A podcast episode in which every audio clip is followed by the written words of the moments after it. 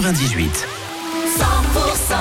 Dans les minutes qui suivent, vos tubes préférés avec Adaway, Louane, il y aura également Michael Bublé ou encore Francis Cabrel. Ouais, je vous l'annonce, c'est Christine qui arrive. Vous lui posez vos questions sur votre avenir dans la région sur 100%.com. Réponse dans un instant, midi.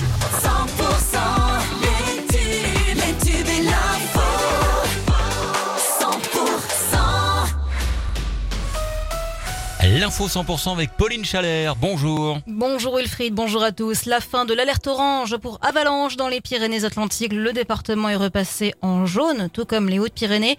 Mais le risque d'avalanche reste fort, hein, d'un niveau 4 sur 5 sur l'ensemble de la chaîne. Vigilance jaune qui est maintenue également pour Cru, Ladour, les Chaises ou le Bouès reste sous surveillance. Le corps d'un homme de 48 ans a été retrouvé hier dans le lac de l'Arrêt d'Arrêt dans les Hautes-Pyrénées. Sa disparition avait été signalée la veille par son épouse. Selon les premiers éléments, il s'agirait d'un suicide.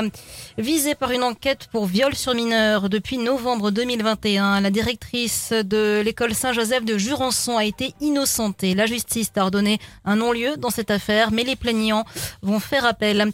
Le gouvernement a annoncé ce mercredi l'ouverture du guichet permettant aux pêcheurs de demander une compensation financière après une interdiction d'activité d'un mois dans le golfe de Gascogne destinée à préserver les dauphins. RTE prévoit d'investir plus de 200 millions d'euros d'ici à 2030 pour euh, réhabiliter le réseau électrique dans la vallée des Nestes en Bigorre. Le gros du chantier bat son plein sur le territoire de la commune d'Arro où est installé un nouveau poste de transformation. Et puis en rugby, un hameau plein à craquer pour le derby. La section paloise accueillera les voisins de l'Aviron Bayonnais le samedi 9 mars pour le compte de la 18e journée de Top 14. Match qui se jouera donc à guichet fermé, annonce le club vert et blanc ce mercredi.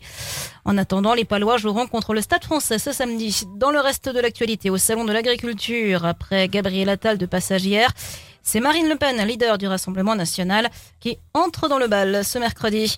Le Sénat doit se prononcer aujourd'hui sur l'inscription de l'IVG dans la Constitution, une étape cruciale et périlleuse, une partie des élus de droite et du centre y étant opposés.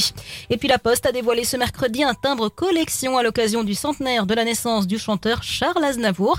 Il sera